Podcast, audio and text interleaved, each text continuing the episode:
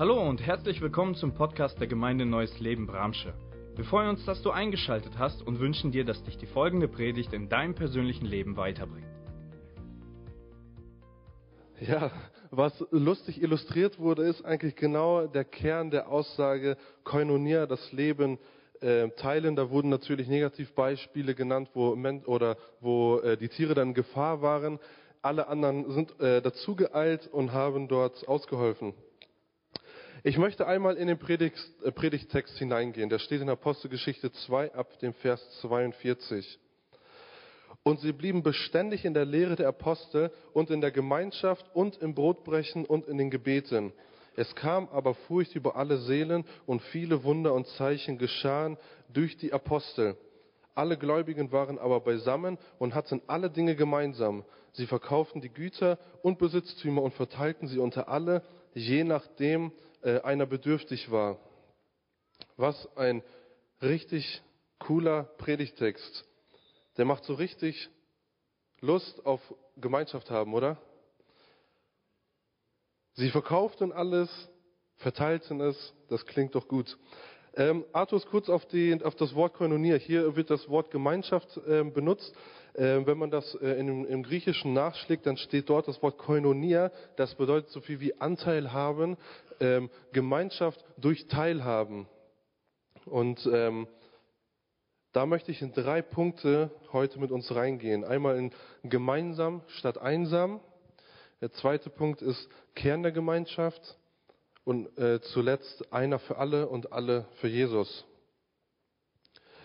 Okay, ich habe mal ein bisschen recherchiert. Es gibt ein paar deutsche Studien ähm, über, den, über, die Gesellschaft, äh, gesellschaftliche ähm, Verwandlung, über all das, was die letzten Jahrzehnte passiert ist, ähm, zum Thema Gemeinschaft, äh, zum Thema Einsamkeit. Und ähm, eine Statistik, die hat das sehr gut äh, zusammengefasst und das möchte ich gerne äh, mitteilen, die hat zuallererst die Frage aufgeworfen, was ist die große Krankheit unserer Zeit? Äh, ruft mal gerne rein. Eugen, du bist so schlau.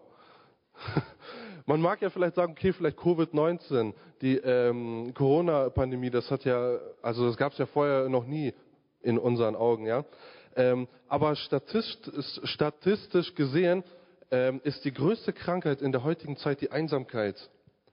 Es ist zwar schwer zu messen, es ist schwer zu sagen, weil die Leute, die wirklich einsam sind, die sagen ja nicht, hey, ich bin einsam, oder die trifft man wahrscheinlich gar nicht, weil die zu Hause sind. Ähm, die äh, äh oder die Leute haben dort auch einen Satz zusammengefasst, den möchte ich auch gerne teilen.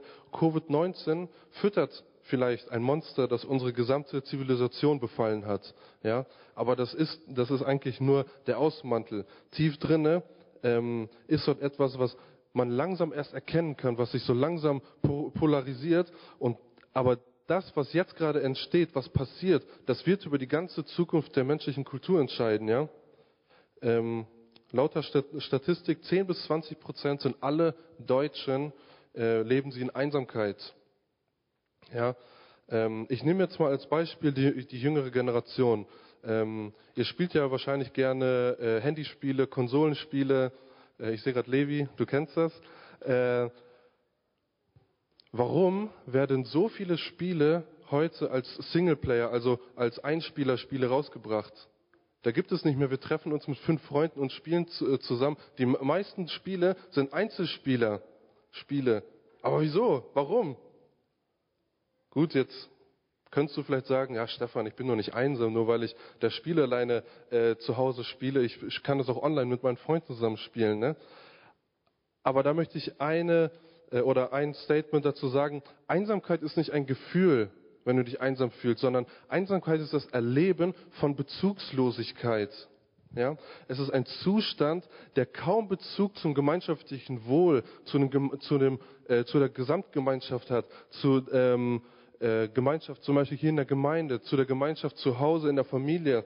Ähm, es ist ein Zustand, der auf seine Bedürfnisse schaut. Es ist ein Zustand, ähm, der nicht darauf achtet, was ist jetzt für die Gemeinschaft das Beste. Was wäre denn, wenn ich meine Dinge zurückschraube, damit es der gesamten Gemeinschaft äh, weiterbringt. Klar, die Gesellschaft trägt auch dazu bei, heutzutage. Hey, du schaffst das schon alleine. Du brauchst keine Hilfe. Du brauchst keine anderen Menschen. Du, alles, was du erreichen willst in deinem Leben, das kannst du auch alleine schaffen. Das sagt die Gesellschaft aus. Aber ich glaube, ähm, dass die Bibel uns ganz was anderes zeigt. Ich glaube, das ist nicht etwas, was Gott genauso gewollt hat. Ähm, Jesus hätte es auch alleine schaffen können, als er hier Mensch wurde. Aber das hat er ganz bewusst nicht gemacht. Er hat von vornherein das Erste, was er gemacht hat zu seinem Dienstantritt, er hat sich Menschen zugeholt. Er ist mit Menschen zusammengekommen. Vers 45 in Apostelgeschichte 2. Sie verkauften die Güter und Besitztümer und verteilten sie unter alle, je nachdem einer bedürftig war. Das hat mich dazu gebracht, mal äh, zu forschen, wie war die Gemeinschaft früher. Ähm, die Gemeinschaft früher in der Antike oder in der damaligen Zeit, sie war überlebenswichtig. Ja? Ähm, alleine hättest es niemals geschafft, vielleicht eine Zeit lang, aber du wärst umgekommen. Es war überlebenswichtig in einer Gemeinschaft, in einer Sippe, in einem Clan, äh, in einer Stadt, umringt von Stadtmauern. Ähm, du, es war lebensnotwendig, mit Menschen zusammen zu sein. Und genau das dreht sich die letzten Jahrzehnte, vielleicht auch schon das letzte Jahrhundert, das wandelt sich äh, ein bisschen und da geht es darum, ich selber, hey, was, äh, ich kann mir mein Leben selber gestalten und ich kann mir mein Leben selber, auf, selber aufbauen. Ich brauche niemanden mehr. Und Gemeinschaft wird da immer, immer wieder und immer mehr zur Fremdsprache. Hey, wir haben heute vergessen, welche befreiende und welche freudige Kraft Gemeinschaft hat, oder?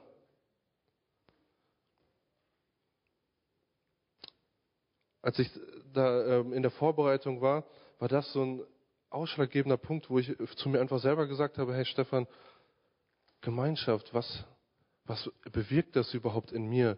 Ich bin ja so ein richtig, ziemlich geselliger Typ. Meine äh, Frau weiß das ab und zu, will ich zu viel äh, Gesellschaft mit anderen Menschen. Ähm, da muss ich mich selber ein bisschen zügeln.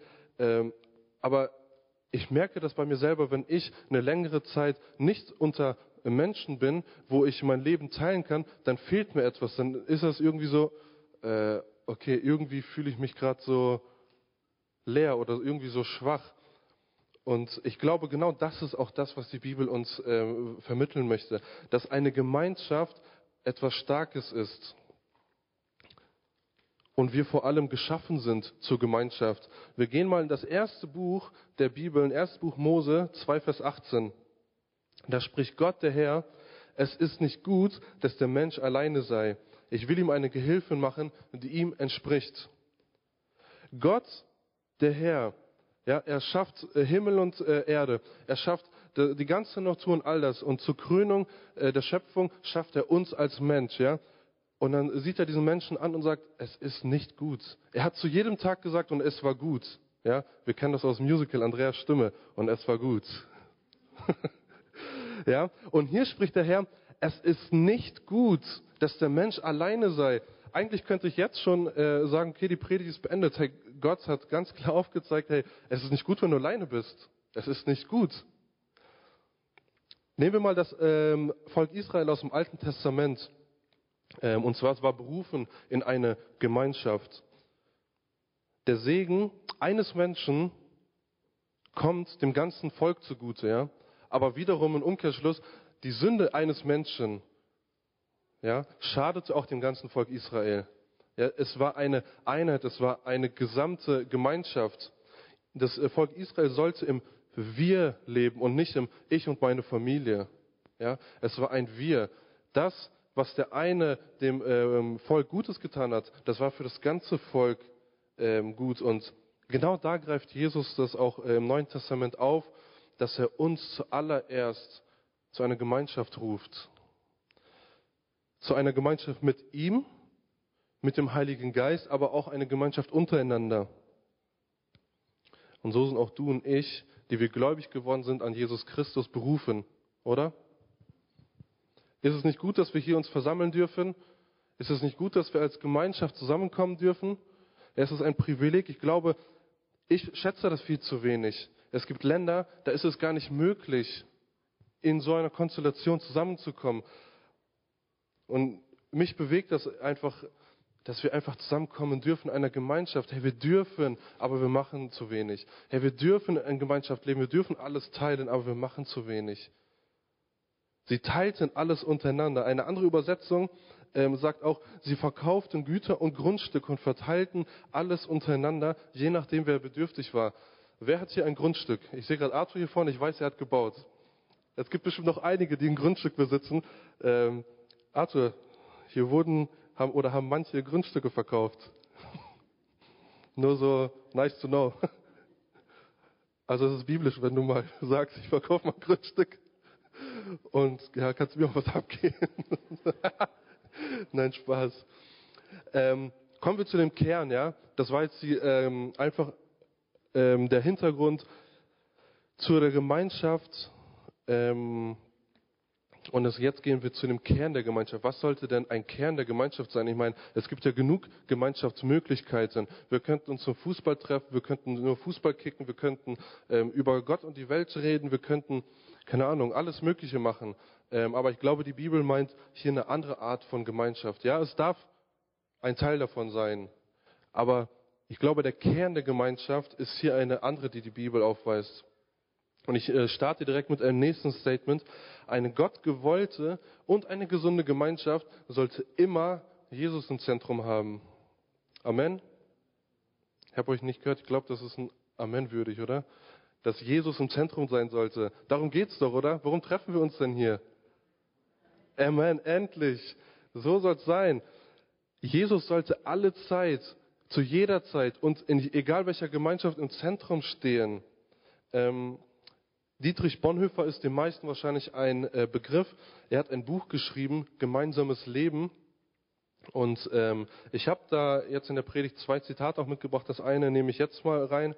Ähm, je echter und tiefer unsere Gemeinschaft wird, desto mehr wird alles andere zwischen uns zurücktreten. Desto klarer und reiner wird zwischen uns einzig und allein Jesus Christus und sein Werk lebendig werden.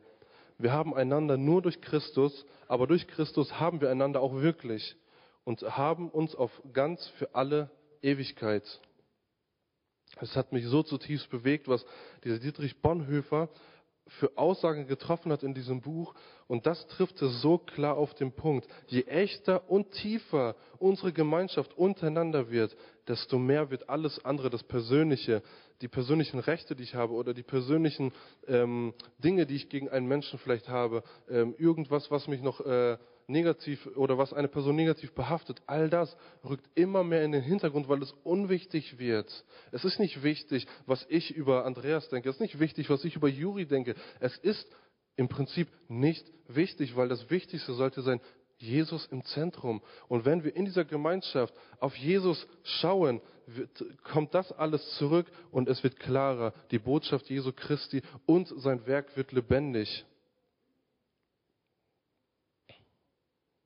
Und äh, den letzten Satz oder den letzten Teil, der hat mich echt ein bisschen getroffen. Und wir haben uns ganz und für alle Ewigkeit. Ich meine, jeder hat das wahrscheinlich, wo man denkt, boah, mit dieser Person komme ich super zurecht. Dann gibt es aber auch äh, Personen, wo man sagt, gut, wenn es sein muss, möchte ich mit dieser Person Zeit verbringen, aber es muss nicht unbedingt. Und dann haut er diesen Satz raus und wir haben uns ganz für alle Ewigkeit. Das hat mich zum Nachdenken gebracht, dass ich das vielleicht nicht doch mal überdenken sollte, dass ich vielleicht jedem Menschen die Chance geben sollte. Ne?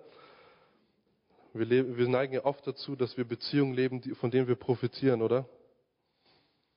So, was habe ich davon? Okay, die Person tut mir doch gut, ja, dann mit der verbringe ich gern Zeit, aber mit einer Person, die mir vielleicht, die mich gar nicht weiterbringt, gut, was bringt mir das, ne? Ja, und ich wünsche mir einfach diese Gemeinschaft, wo Jesus immer klarer wird in meinem Leben. Da, wo ich zusammenkomme mit Menschen, da, wo wir hier zusammenkommen, wo wir in Arbeitsgruppen zusammenkommen, auf der Arbeit.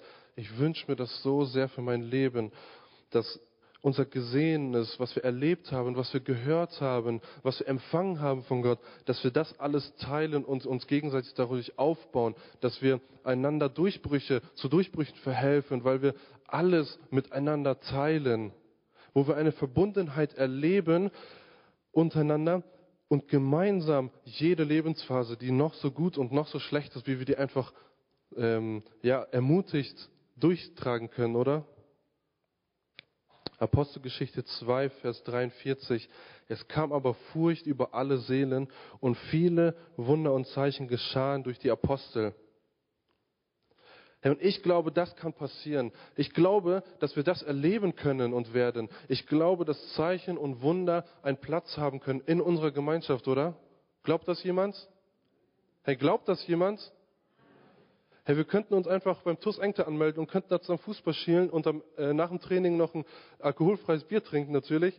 Äh, und das war's. Aber nein, ich glaube, dass wir eine Gemeinschaft haben können, wo Wunder und Zeichen existieren, wo Wunder und Zeichen präsent sind, wo Menschen einfach in der Gemeinschaft Errettung finden, Befreiung finden, Umkehr finden.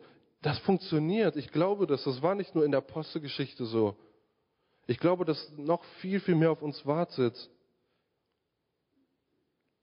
Aber ich glaube, das geschieht dort, wo Christus im Zentrum ist. Philippa 2, Vers 2 sagt aus, nun, dann macht meine Freude vollkommen und haltet entschlossen zusammen. Lasst nicht zu, dass euch etwas gegeneinander aufbringt, sondern begegnet allen mit der gleichen Liebe und richtet euch ganz auf das gemeinsame Ziel aus. Hey, Paulus hat das dieser Gemeinde geschrieben und es passt eins zu eins in die heutige Zeit, in jede Zeit hinein. Hey, lasst nicht zu, dass Dinge euch gegeneinander aufbringen. Lasst nicht zu, dass irgendeiner Gerüchte gehört hat über jemanden und diese Person hat keinen Platz mehr in eurer Mitte, weil er ist ja so und so. Hey, darum geht es gar nicht. Wir sollen uns ausrichten auf das gemeinsame Ziel. Oder ich habe es gerade auf dem Herzen, dafür jetzt auch zu beten, dass schlechte Erfahrungen, Enttäuschungen und Verletzungen, die wir in einer Gemeinschaft oder durch Menschen erfahren haben, dass das gelöst wird. Danke, Vater, dass dein Wort eine befreiende Kraft hat. Danke, dass dein Wort Wahrheit ist und dass in deiner Gemeinschaft, die du erdacht hast, die du für uns möchtest, dass dort kein Platz ist, Herr, für Verletzung, dass dort kein Platz ist, Herr, dass Menschen beladen sind, dass Menschen äh, von negativen ähm, Erfahrungen geplagt werden. Ich glaube, Herr, dass du Freiheit möchtest. Ich glaube, dass du eine gute ähm, äh, äh, Gemeinschaft haben möchtest, die Wahrheit ähm, beinhaltet, die dich im Zentrum hat, Jesus. Und ich bete das über jeden aus, Herr, der hier verletzt ist, der schlechte Erfahrungen mit sich trägt, der voreingenommen ist zu deiner, zur Gemeinschaft, der voreingenommen ist zu Menschen. Ich bete, dass deine Wahrheit jetzt frei macht. Ich bete, dass du hineinkommst und sprichst, Herr. Ich bete, dass du Menschen, Herr, aufrei die Herzen aufreißt und da deine gute, heilsame Wahrheit hineinkommt, Herr. Amen. Jesus im Zentrum. Aber wie geht das? Wie funktioniert das? Wie können wir Jesus im Zentrum halten? Herr Epheser, ich werde jetzt auf die Bibelstelle nicht eingehen, aber ähm, da spricht die Bibel darüber, dass wir zu einem Leib geformt wurden. Ja, es gibt viele Glieder, aber ein Leib. Und Christus ist das Haupt. Ja? Und ich glaube, genau da ist dieser Punkt, wo wir Christus im Zentrum haben können und sagen, okay, Christus, du bist das Haupt, du triffst Entscheidungen, du führst und lenkst uns, ja. Und jeder hat seinen eigenen Charakter, jeder hat seine eigenen Begabungen, seine eigenen Fähigkeiten, die er mitbringt. Und da ist es umso wichtiger, dass wir uns einbringen in dem, was wir haben, dass wir uns zusammen ähm, formieren zu diesem Leib, ein funktionierender Mechanismus sein soll, ja. Äh, die, äh, die Bibelstelle sagt auch aus, da kann nicht äh, das Auge ein Fuß sein wollen oder ein Fuß der Arm sein wollen, ja. Nein, das, wozu du berufen bist, das, wozu Gott dich erwählt hat, hey, sei darin stark. Hey, wachse darin und lass uns in dieser Gemeinschaft davon ähm, profitieren, weil ich glaube, dass da, wo wir begreifen und auch lernen, in diesem Leib zu leben und zu wachsen, dass äh, wir dort jede, jedes Hindernis, all das, was uns zurückwerfen will, dass wir ähm, das bewältigen können. Und das ist auch oft entgegen meiner Gefühle. Hey, wenn ich denke, ich würde aber lieber gern das, ich möchte gern das, okay, vielleicht muss ich dann irgendwann mal sagen, ich nehme mich mal zurück und mache das, was für die Gemeinschaft am besten ist, ja. Philippa 2, Vers 3 sagt es auch aus. Rechthaberei und Überheblichkeit dürfen keinen Platz bei euch haben. Vielmehr sollt ihr demütig genug sein, von euren Geschwistern höher zu denken als von euch selbst. Das hat mich getroffen, als ich das gelesen habe. Ich dachte, gut, in Philippa stehen gute Sachen über Gemeinschaft drinne. Das hat mich so getroffen, wenn ich jetzt Arthur angucke. ich soll von Arthur höher denken als von mir. Arthur, du bist ein super Kerl. Ey, was ist das für eine Aufgabe? Höher denken von dem anderen als von mir selbst. Aber ich glaube, da ist ein tiefes Geheimnis drinne. Äh, Dietrich Bonhoeffer sagt, der Christus im Bruder ist stärker als der Christus im eigenen Herzen.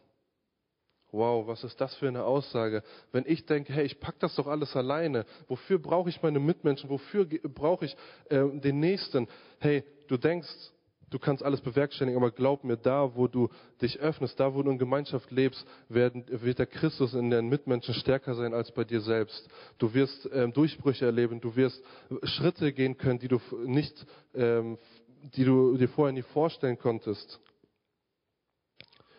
Ich nehme jetzt mal etwas Persönliches hinein, wenn ich in meinen Dienstbereich hineingucke, in dem ich gerade tätig bin. Da hatte ich schon einen, äh, den einen oder anderen Moment, wo ich gesagt habe, hey Gott, ich will das nicht mehr. Ne? Was, was soll das denn überhaupt? Also ich möchte das gar nicht mehr. Ich habe da keinen Bock mehr drauf.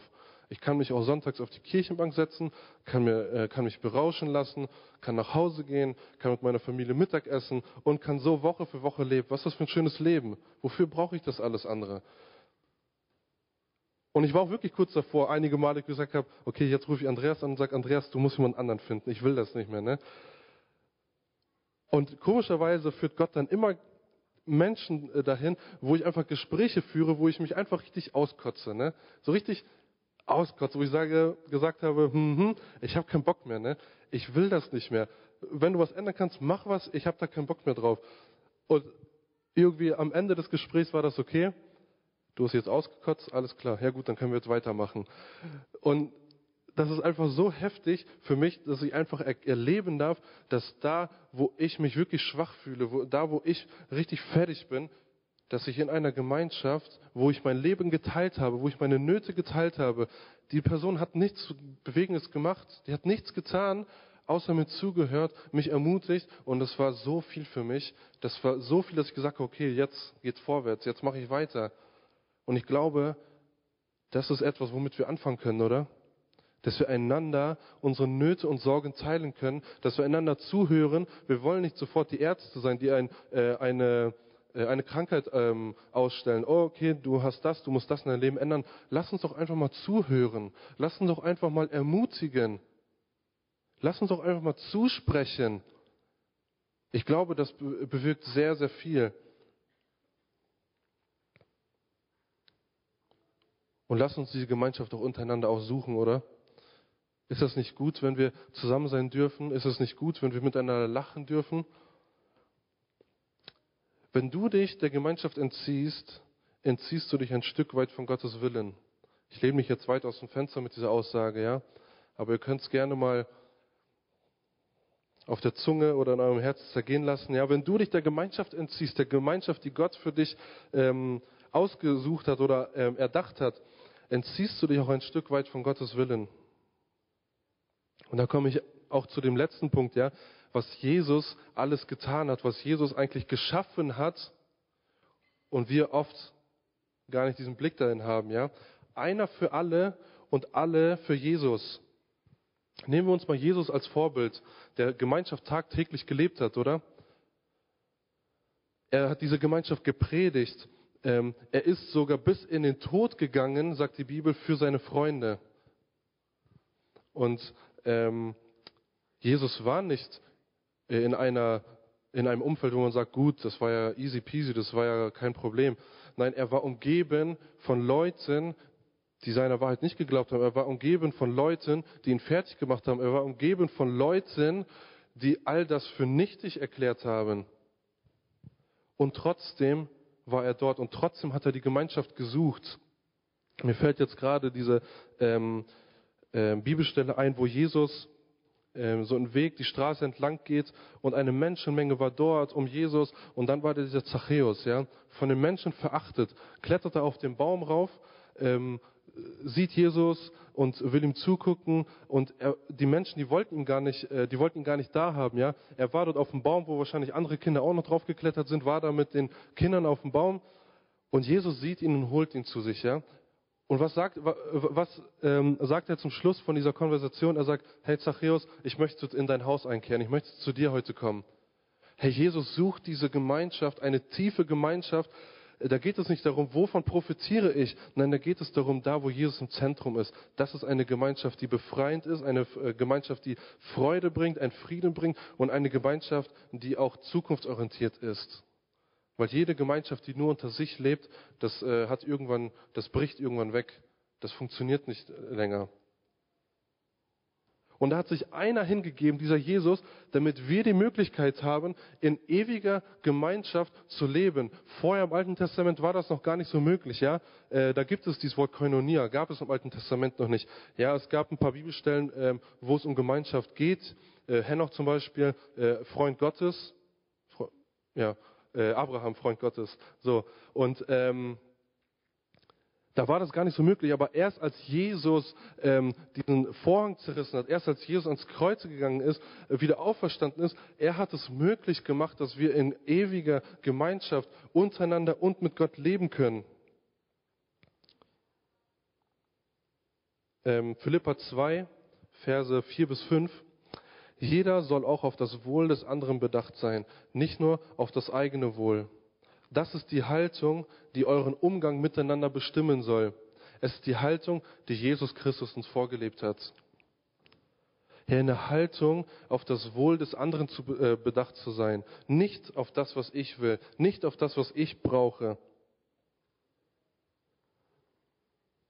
Ich habe mir ganz klar gesagt, hey, ich möchte diesen Jesus als Vorbild nehmen. Hey, es soll ein Vorbild sein, in dem, wie ich mit anderen Menschen umgehe. Es soll ein Vorbild sein, in dem, wie ich Gemeinschaft in meinem Leben lebe. Weil vor allem ein Ergebnis da war, es war zielführend, es war nicht eine sinnlose Gemeinschaft, weil jeder, der in Gemeinschaft mit Jesus war, hat eine Veränderung erlebt. Gucken wir uns die Jünger nur an. Er hat sie zu sich geholt. Sie waren drei Jahre mit ihm zusammen. Hey, diese Jünger, die haben einen Veränderungsprozess in ihrem Leben erlebt. Das ist unglaublich. Wenn wir dann danach äh, Saulus sehen, er, hat Jesus, er ist Jesus begegnet. Er hatte Jesus gesucht. Er hatte eine Gemeinschaft mit ihm. Es war nicht nur seine, seine Namensänderung von Saulus und Paulus, nein, er hat eine 180-Grad-Wende hingelegt. Er wurde vom Jesus-Verfolger zum äh, Jesus-Prediger, der Wahrheit und ähm, dieses Evangelium gepredigt hat. Und ich, diese Gemeinschaft, nach der sehne ich mich. Und ich wünsche mir das auch so sehr für dein Leben, dass wir eine Gemeinschaft haben, wo wir erleben werden, dass wir wachsen, dass wir äh, Veränder Veränderungsprozesse erleben, wo Menschen Durchbrüche bekommen, ja. Ich möchte mit einer Aussage nochmal äh, etwas festmachen. Meine horizontale Beziehung, ja. Meine horizontale Beziehung beeinflusst meine vertikale Beziehung. Wie ich Beziehung mit Menschen in der Gemeinde, in der Familie, egal wo du bist, so wie ich mit meinen Mitmenschen lebe, das beeinflusst die Beziehung, die ich mit Gott auch pflege. Ja? Meine horizontale Beziehung beeinflusst meine vertikale Beziehung. Und wenn, wenn ihr mal genau hinschaut, es bildet das Kreuz, ja. Es ist die, Vert, äh, die horizontale Beziehung zu der vertikalen. Johannes 13, Vers 35. An der Liebe zueinander werden alle erkennen, dass ihr meine Jünger seid. Hey, wollt, wollen wir das? Wollen wir das? Wollen wir, dass Menschen die Wahrheit ähm, und das Evangelium erkennen? Wollen wir, dass Menschen zur Umkehr kommen? Wollen wir, dass Menschen in dieses ewige Reich Gottes kommen? Wollen wir das? Hey, an der Liebe zueinander werden alle erkennen, dass ihr meine Jünger seid. Dann geht es gar nicht mehr darum, wie gut kann ich artikulieren, ich kann nicht evangelisieren, ich kann das alles nicht. Das hat Mose damals auch schon gesagt. Aber das ist so egal. An der Liebe zueinander werden Menschen erkennen, dass wir zu Jesus gehören. Und es hat eine Strahlkraft, es hat etwas, was anziehend ist. Und ich, ich glaube, es ist gut, wenn wir gleich in ein Gebet hineinsteigen, mm, wo wir einen Austausch haben mit Jesus, wo wir ähm, ganz klar in unser Herz hineinschauen. Hey, wo habe ich, wo entziehe ich mich Gemeinschaft, weil ich Erfahrung gesammelt habe? Hey, wo lebe ich Gemeinschaft, wo es nur nach meinen Prinzipien geht, wo es nur nach ähm, meinen Profiten geht?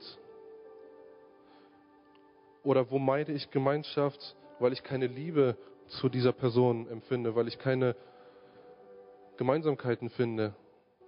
Ich glaube, dass Gott heute uns da äh, heilen möchte. Ich glaube, dass Gott uns da heute Neues zusprechen möchte.